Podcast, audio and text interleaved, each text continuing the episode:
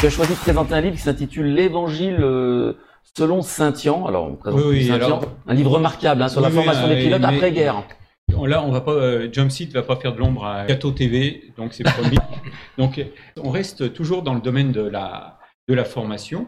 hein. Donc, euh, voilà. L'é- L'évangile, l'évangile selon euh, Saint Ian, c'est le terme employé en 1954 par, euh, par Raymond Siretta. C'était dans le numéro 1 d'Aviasport, hein, le mensuel de, de référence à l'époque de, de- de la- l'aviation, pour présenter la méthode euh, d'apprentissage du pilotage telle qu'elle a été élaborée juste après la, la- la Deuxième Guerre mondiale. Alors, qui, qui était Voilà. Je vais me contenter de parler de géographie et pas trop de, Ah, de. Bible. hein. C'est un Mais lieu, Saint- ouais. C'est un tout petit, un tout petit village au cœur de la Bourgogne, hein, juste à côté de Paray-le-Monial. On reste euh, dans, dans le spirituel. Et, et c'est là, donc, euh, en 1948, qu'une une poignée de, de moniteurs de Carcassonne, euh, des moniteurs du, du centre de formation aéronautique, hein, le service de l'État en, en 1948, a trouvé ce, ce terrain qui était quasiment à, à l'abandon pour y implanter un centre de formation des euh, futurs pilotes de ligne euh, français. Alors, euh, très très rapidement, Saint-Ian, euh, c'est un, un terrain qui a été créé en 1938 pour Mhm. former les pilotes qui de- allaient faire la guerre, la Seconde Guerre mondiale. Donc là, on voit que histoire, la, ouais. la, la France était très réactive. Elle a anticipé la guerre moins d'un moins d'un an avant. Donc évidemment, Saint-Ian en 1938 a formé très très peu de, de pilotes, de Mhm. de militaires, c'est pas le temps. L'armée de l'air s'est installée au début de la guerre, mais la guerre a tourné court. Et donc c'est ensuite les, les Allemands qui l'ont occupé, mais c'était pas c'était pas un terrain intéressant euh, compte tenu des, euh, des, des différents fronts. Donc il y, a, il y a eu quelques planeurs. Et puis, et puis euh, au moment de, de la fin de la guerre, après le débarquement, ce sont les, les Alliés qui l'ont bien bombardé, puis qui se sont installés pendant quelques temps, mais très très peu de temps.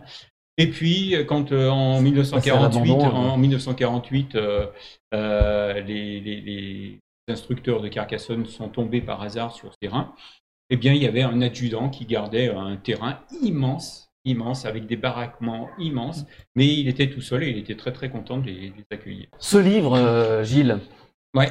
c'est ça hein, la relance, hein, pardon. donc, euh, donc en fait, en fait, euh, encore une fois, beaucoup de choses en France se sont décidées à la libération. Euh, et ça, on n'a pas conscience dans tous les domaines. hein. Je ne vais pas vous refaire l'historique de la sécurité sociale et autres.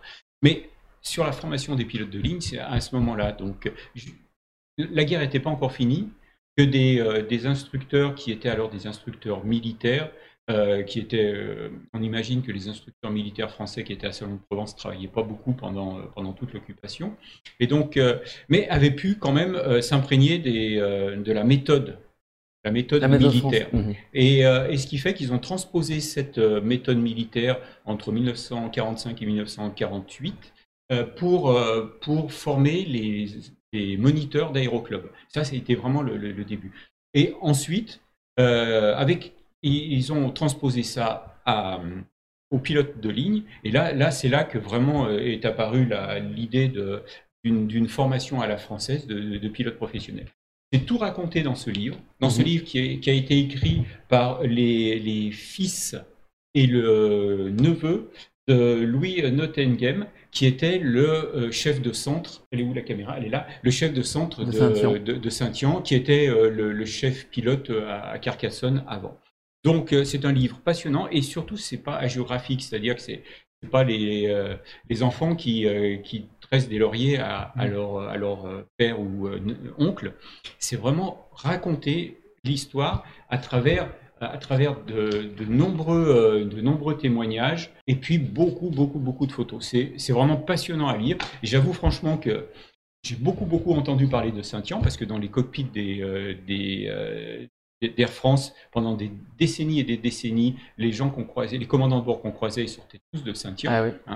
Donc c'était, ils en gardaient tous un, un souvenir euh, ému. Mais voilà, maintenant je sais ce que c'est Saint-Yan et je vous encourage à, à- commander ce livre. Alors ça a été écrit à compte d'auteur, donc il faut les commander directement euh, là-bas, du côté de la, Bourgogne, euh, vers euh, Monceau-les-Mines, je crois. Mais vous allez trouver toutes les, indications sur le site Aérobus, puisque j'ai écrit un article dans lequel je dis tout le bien de ce livre, et à la fin, je donne le, le lien pour commander le livre. On a pas un pourcentage dessus, mais je vous encourage à le, à le commander. Bah, merci beaucoup, Gilles. Alors, euh, Saint-Yan, un passage, beaucoup de pilotes sont passés par Saint-Yan. Ah oui, oui, des, Euh, générations entières. Ça fait rêver beaucoup, ouais, des générations. Pendant euh, 20 ans, euh, ils ont formé des, euh, des, des- des pilotes de ligne pour Air France. ouais.